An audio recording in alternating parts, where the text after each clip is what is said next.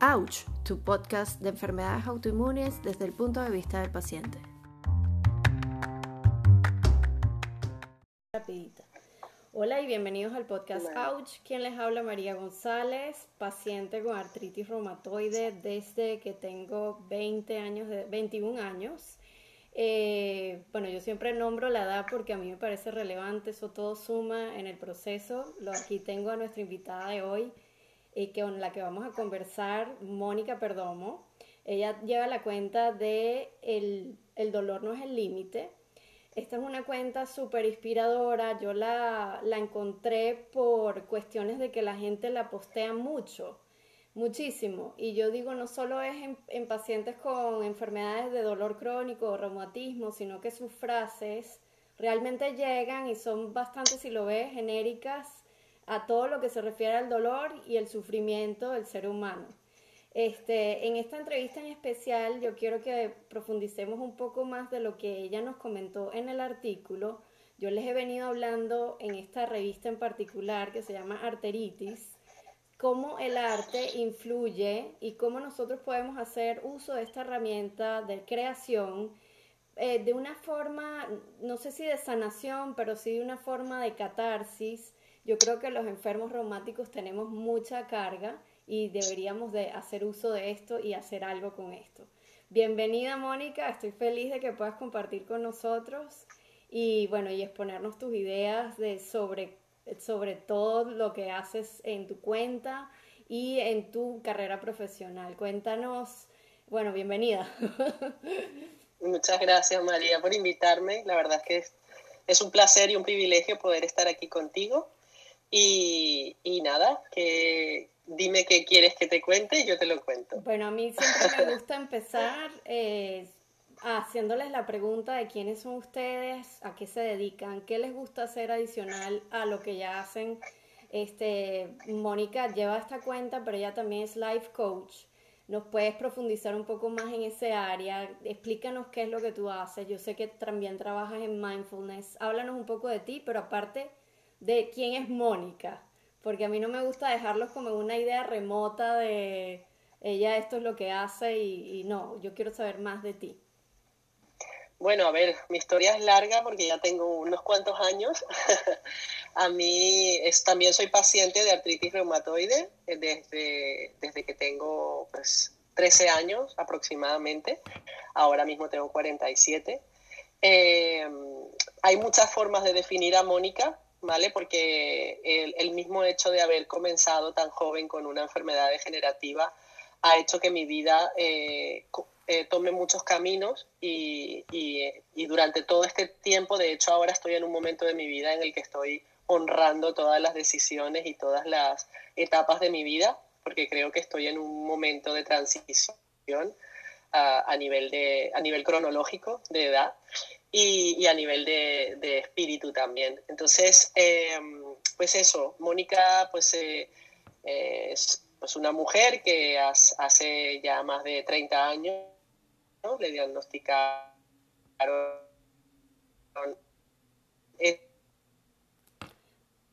Mónica, se está cortando y se, está, se, te, se te corta un poco cuando hablas. Tu parte cronológica y espiritual y cómo es ese, ha sido ese proceso.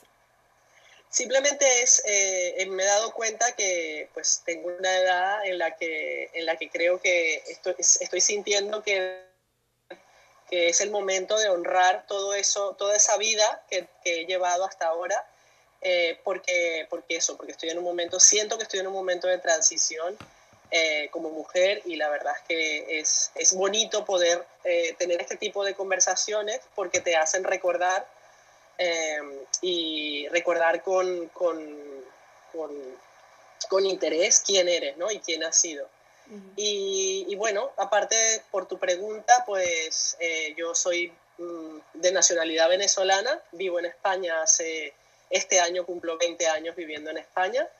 Emigré por estudios porque precisamente como dije al principio, la enfermedad eh, hizo que mi vida fuese, haya ido tomando diferentes cursos, ¿no? Eh, yo quería ser odontólogo, cirujano maxilofacial y, y en tercero de carrera me dijeron que no iba a poder ejercer la odontología y tuve que tomar una decisión importante, o dejaba la carrera o me dedicaba a otra cosa. Dentro de la misma odontología decidí dedicarme a la investigación y a la docencia, vine a España a hacer un doctorado y un, y, un máster. Y estando aquí, pues eso, relacionándome siempre con la universidad, soy profesor universitario actualmente en la carrera de odontología en una universidad, en la Universidad Europea, que está aquí en, en Valencia, y en varias partes de Europa.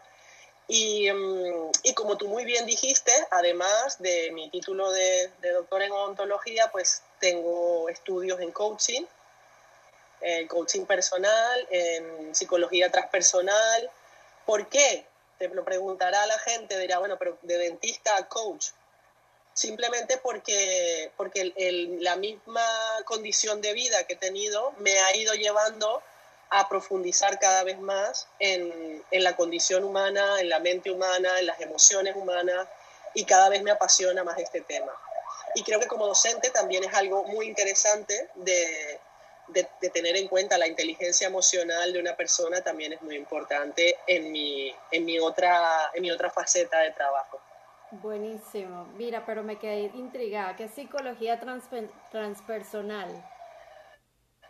La psicología transpersonal, eh, pues es un tipo de psicología que como lo, como lo, como lo, lo, dice su nombre, transpersonal va más allá de la persona, de la personalidad.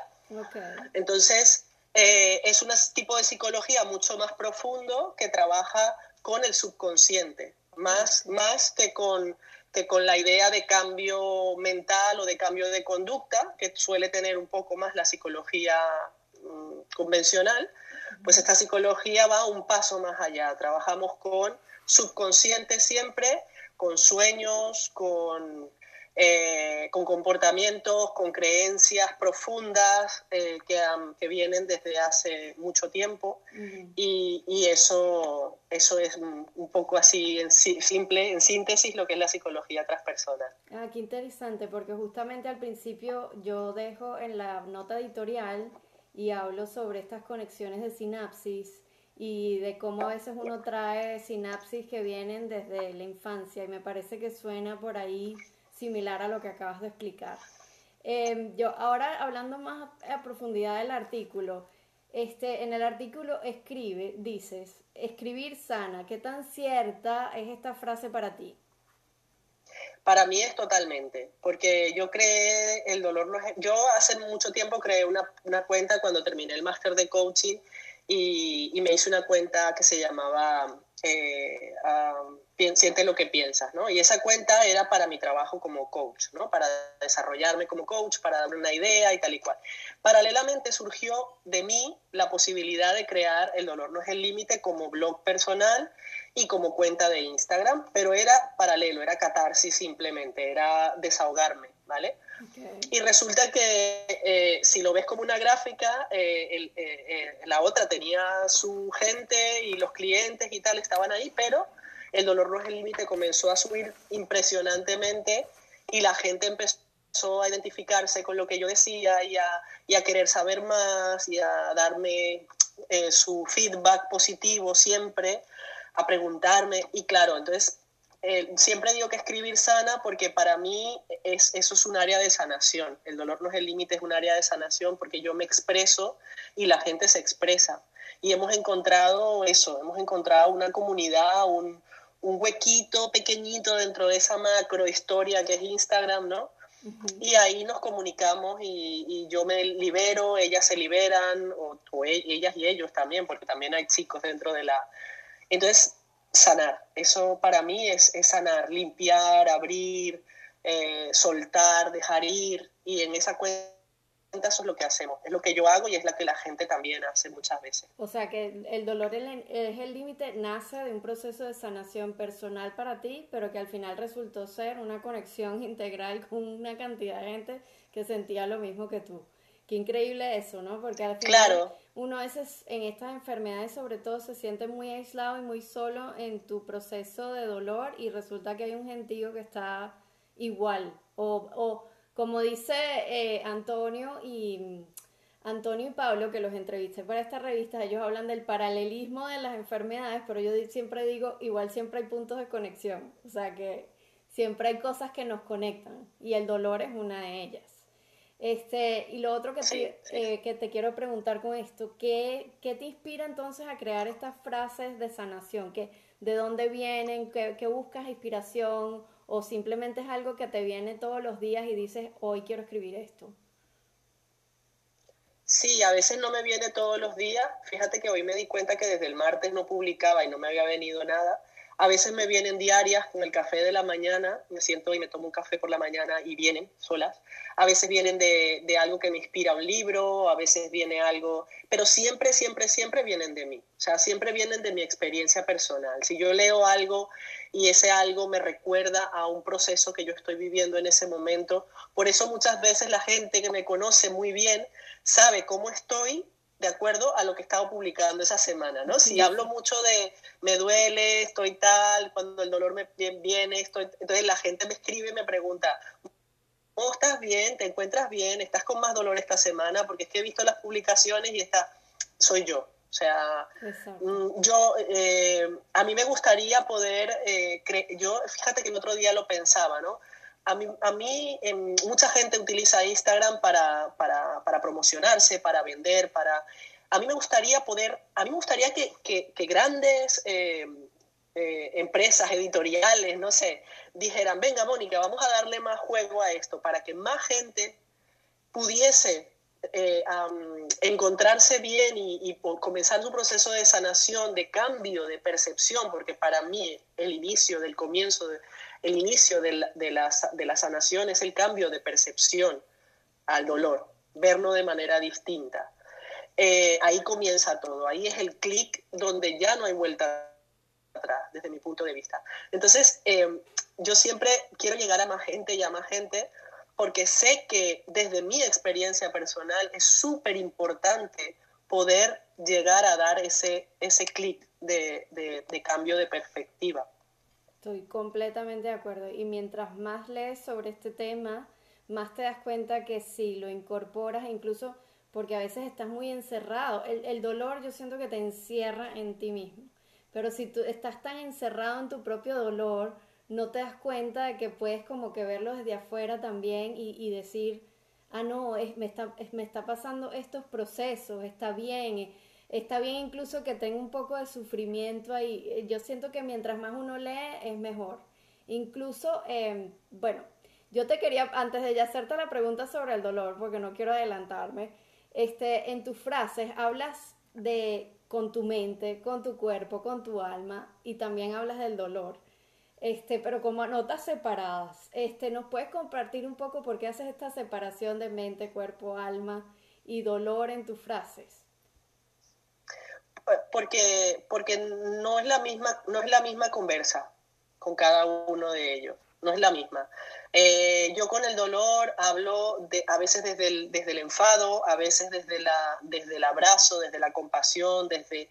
Y con cada uno eh, tengo un tema distinto, ¿vale? Yo con mi alma hablo eh, desde, desde, ese profunda, desde esa profunda espiritualidad que cada vez eh, amplío más y cada vez eh, cuido más y, para, para, porque estoy convencida de que eso ah, me, me, da, me da fuerza y me da aliento. La mente eh, es, es, para mí la base de mi conversación diaria, o sea, yo necesito hablar con mi mente a diario y esas frases son las que yo uso para comunicarme con ella y me vienen directamente de, de, repente. No es lo mismo conversar con mi mente y conversar con mi alma, desde mi punto de vista. No es que estén separados, no es que haya separación, somos un todo, somos un único elemento de, de, energía, pero eh, para mí es mucho más saludable eh, emocionalmente poder dirigirme a cada uno y darle el mensaje a cada uno eh, dentro de mis posibilidades de, autocomunicación, ¿no? de comunicarme conmigo misma. Entonces, hay un mensaje para cada uno, por eso lo separo. Mm, es la, es la realidad. A mí me parece excelente porque yo cuando lo leí, yo eh, siempre me he sentido desde el día del diagnóstico ya como que uno concientiza de que uno es un cuerpo separado de, de, tu verdadero ser, que es tu alma y tu espíritu y quién tú eres de verdad. Y a veces el dolor, porque es tan abrumador, uno se siente de cierta forma una separación y me pareció interesante que tú lo separas. Porque sí, me gustó eso que dices de que tú le hablas cuando hablas al dolor, le hablas desde el enfado muchas veces. Y es que es tal cual, la conversación es como que si tú fueses un ser, como tú dices, uno es único, por supuesto, y todo, uno, uno es un solo ser. Y, y en este proceso, sobre todo de recuperación, tienes que concientizar de que eres un solo, porque tú no te puedes separar de tu cuerpo, pero a la vez ese ejercicio que tú haces mental, de dirigirte a tu mente, sobre todo porque nuestra mente es muy dictatorial y siempre se va a resolver problemas rápido, siempre decide irse por la sinapsis más, más fuerte, que son los riverbeds, que yo les he hablado en eso en otras oportunidades, y se va por los lados que no son, a veces incluso sinapsis que uno trae desde pequeño, que no tiene nada que ver con tu yo de ahora. Es interesante, a mí me encantó, yo lo vi, yo dije, es que así es como yo también me dirijo a mi enfermedad. Incluso yo tengo unos cómics, una especie de tira cómica, donde yo le hablo a mi artritis como un ser separado de mí, o sea, porque es que al final yo no me siento mi artritis. Por supuesto, ella influye completamente en mi vida, pero a la vez como esta persona que, que no soy yo. Pero me encanta, esa es una de las cosas que más me llamó la atención de tus frases. Una de las cosas que yo quería agregar, Mónica, es que yo mucha gente postea tus notas, pero yo quería decir, también hay un proceso de no solo escribir tus notas, de tus frases, sino lo que pones en el, en, el análisis. Y a mí me encantó, por ejemplo, el, último que pusiste de vivir con dolor, es aprender que bajar el ritmo no es algo negativo y, y el análisis que hiciste ahí de sin duda para mí esto es una realidad. Yo los invito no solo a que se queden en la frase de Mónica, sino a que ingresen en la imagen y vean lo que ella escribió, porque ella a veces te pone una pregunta al final y siempre me quedo yo pensando en la pregunta. Este, otra de las cosas que yo quería preguntarte es, siempre hablas del dolor y el sufrimiento como unas cuestiones subjetivas, eh, como algo subjetivo a cada quien que lo experimenta. ¿Por qué piensas que es tan importante entender esta subjetividad de ambos en cada persona, en cada enfermo? Porque, porque somos únicos. O sea, porque cada persona tiene su forma de verlo. Eso mismo de lo que tú hablas, de las sinapsis antiguas, de las sinapsis que traemos, eh, pues se pueden llamar también creencias, ¿no? Entonces, cada uno tiene su formación eh, personal, que no, no es reglada, pero tiene su formación personal con respecto a lo que es el dolor. ¿Vale? Yo muchas veces digo, en este caso, cuando me preguntan esto, eh, yo eh, estoy, tengo, eh, comencé a lidiar con esta historia aproximadamente a los 15 años que me dieron el diagnóstico, ¿no? Desde los 7 empezaron las molestias, la crisis fuerte vino a los 13 y a los 15 me dieron el diagnóstico. Yo crecí con eso, entonces mi visión del dolor es muy diferente y de la enfermedad y de la limitación es muy distinta a la que puede tener una persona que nació con eso o una persona a la que se le diagnosticaron como a ti a los 21, a una persona que se le han diagnosticado a los 35 y ahora tenga 40, ¿sabes? Lo que tú has aprendido sobre el dolor durante toda tu vida y sobre el sufrimiento influye en cómo tú lo ves, desde qué perspectiva lo ves ves lo que te está pasando en ese momento. Entonces, para mí, la subjetividad del dolor hay que entenderla. ¿Por qué? Porque yo no lo veo igual como lo ves tú e igual como lo ve otra persona, de, la gente que está dentro de, mi, dentro de mi Instagram o la gente que está a mi alrededor, mi pareja, mi, mi madre, mi padre, mis hermanos. No lo vemos, ninguno lo ve igual. Cada uno tiene su punto de vista, hasta el mismo médico tiene su punto de vista. Entonces, entender la subjetividad del dolor te da libertad desde mi punto de vista te da libertad porque yo puedo sentir lo que yo quiera y tú puedes sentir lo que tú quieras.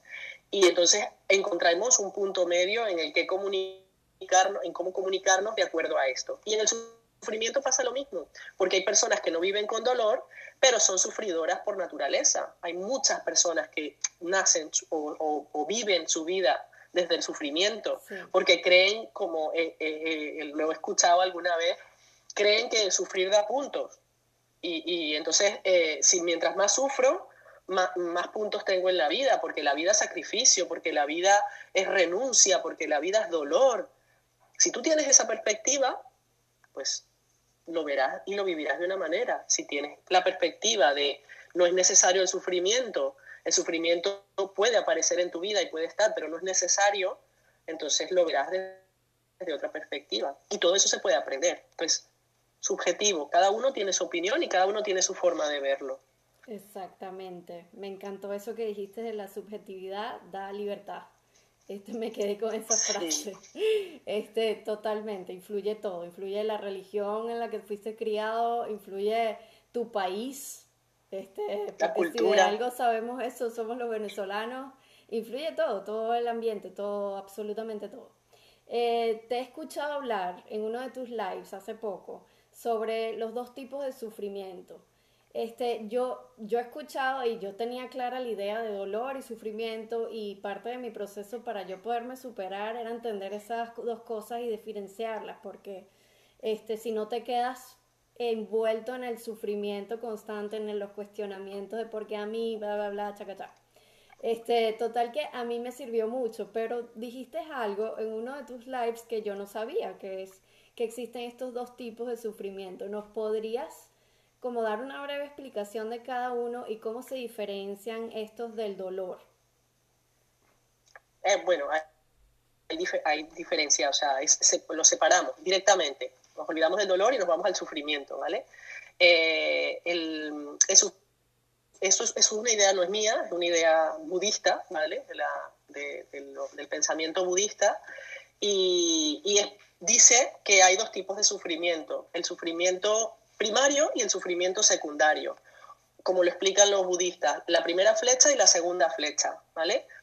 El sufrimiento primario es aquel sufrimiento que genera algo específico, una pérdida, o sea, el, dolor de una pérdida, el dolor de un hueso roto, el dolor de una, de, una articulación inflamada, eso es un sufrimiento primario, ¿vale? Eh, está ahí y no hay duda de que existe, ¿vale? Yo tengo la articulación inflamada y eso me genera un dolor y eso es un sufrimiento primario. Hay un sufrimiento asociado a ese dolor, ¿vale? Físico. El sufrimiento secundario viene gracias a, lo que tú le agregues a ese, a ese sufrimiento primario, ¿vale? A esa primera flecha. Esa primera flecha que entra duele. La segunda flecha la puedo esquivar. Puedo evitar que me, que me dé. Me puedo alejar para que me roce solamente. ¿vale? Pero si yo me quedo en el mismo sitio, la primera flecha me entra y la segunda flecha también me entra. ¿vale? Pues la segunda flecha puedo esquivarla, puedo alejarme, puede que no venga con tanta fuerza, ¿vale? Porque me he ido más lejos. Entonces, esa segunda flecha es el sufrimiento secundario. Y ese sufrimiento depende de mis creencias, de, de cómo yo lo vea, de la perspectiva de la capacidad de, soltar, de dejar ir, de abrazar un sentimiento, ¿vale? O una sensación. A mí la gente me dice, pero es que eso es una locura, yo no voy a abrazar a mi dolor nunca, porque creen que el dolor, abrazar al dolor significa que ya no se va a volver a ir de tu vida. No, todo lo contrario, abrazar el dolor significa dejar que exista. ¿Por qué? Porque el problema es el juicio, el problema es la etiqueta que yo le pongo a ese dolor. Si yo creo que ese dolor es lo peor que me puede haber pasado en la vida y vivo todos los días desde esa idea, evidentemente voy a la segunda flecha también va a estar al lado de la primera. Interesante. Entonces, es un poco eso. Me encantó esta explicación. La primera flecha, inevitable, es lo que te pasa, ya sea operación, muerte, lo que sea. Y la segunda es todo lo agregado. estos mm. cuestionamientos que uno se hace constante y el juicio. Me encantó esto. Eh, y lo otro que te iba, o sea, porque se me acaba de venir mientras estabas hablando, que es que de verdad uno realmente se da cuenta de su cuerpo con, yo digo que con dos cosas, o el dolor o el placer. Esas son las dos cosas que realmente te hacen conscientes de que tú estás en un cuerpo. Porque de otra forma tú pasas de tu cuerpo desapercibido. O sea, puedes vivir la vida normal, al menos de que tengas dolor y, anestesiado. O placer, sí, totalmente. Y cuando a veces tienes dolor, también te acerca a eso que tú dices de abrazar el dolor, te hace sentir, estás vivo. O sea, estás vivo, estás aquí, eres real. es fuerte porque es interesante todo este tema. A mí me encantan tus frases, de verdad que son muy inspiradoras. Y te voy a hacer una pregunta que yo les he estado haciendo a todos los que han colaborado, que es una frase de Jorge Luis Borges, que a mí me encanta, que dice, todo lo que nos sucede, incluso nuestras humillaciones, nuestras desgracias, nuestras vergüenzas, todo nos es dado como materia prima, como barro, para poder dar forma a nuestro arte. ¿Crees que nuestras enfermedades son esa materia prima para crear y cómo aplica esto para ti, esta frase? A ver, eh, es un tema para mí que todavía tiene, todavía lo estoy desmenuzando. ¿Por qué? Porque sí que es verdad que a mí, de hecho mi frase de hoy es, el dolor es un maestro de, de, aprendizajes difíciles o algo así, ahora mismo no me acuerdo exactamente, de lecciones difíciles, ¿no? El dolor es un maestro de lecciones difíciles. Eh, sí, eh, definitivamente lo que todo, todo, todo con lo que tú vives en tu vida te enseña cosas y te permite eh, ir moldeándote a diario para, para ser eh, lo que eres realmente, ¿no? pero ahí hay un, hay, un, hay un momento en el que tú eliges si voy hacia estar bien un bienestar general en mí, emocional, físico, etcétera, o si voy a, eh, si elijo la segunda flecha constantemente, si, elijo ser el blanco de la segunda flecha constantemente, ¿no? Entonces, hay un punto en el que sí es verdad que todo lo que nos pasa nos moldea y hace que podamos eh, mm, resurgir como el ave fénix pero hay que tomar una decisión. No se puede hacer desde el automático, no se puede hacer desde la, desde la anestesia. Exacto. Hay que hacerlo desde la conciencia. Exacto, desde, la Sí, concientizar por lo que uno está pasando y lo que tú dices. abrazar tu dolor y todas estas frases que nos dejaste hoy. Eh, me parece, bueno, eh, yo, eh, frases célebres que nos dejó hoy Mónica, todo su trabajo viene de ella, es una representación de ella, de ella dice soy yo a través de mi trabajo y que este, la conversación es distinta cuando ella habla y se comunica en estas frases con cada uno su mente, ella su alma le habla desde la espiritualidad y de, al dolor desde el enfado en muchas ocasiones y a la mente es como la base de conciliación de, de todo, del ordenador, diría yo, de todas las otras ideas que somos eh, la subjetividad del dolor, nos permite libertad y nos explicó sobre el budismo, que estuvo hermosísima, las dos flechas, me parece de las mejores analogías para entender el dolor y el sufrimiento. Yo voy a parar el, el podcast, pero quiero que continuemos porque quiero hacer un ejercicio con Mónica de escritura para ver si se animan los que van a ver el live este, y se unen a hacer alguna frase, ya sea para tu mente, tu dolor o tu alma, este, con alguna palabra que alguien te regale y te diga, usa esta palabra y hazla. Pero yo le voy a decir a Mónica una y Mónica me va a decir una a mí. Estoy un poco nerviosa, yo tengo aquí a mirar el tiempo y todo para que sea un minuto y medio que no nos extendamos mucho. Bueno, muchísimas gracias por escuchar. Si quieren ver el resto del live y la colaboración de Mónica con la escritura, ingresen al live. Un abrazo, saludos. A Mónica la pueden seguir a través de su cuenta de Instagram, El Dolor No es el Límite, o a través de su página web, monicaperdomo.com. Un abrazo y hasta la próxima.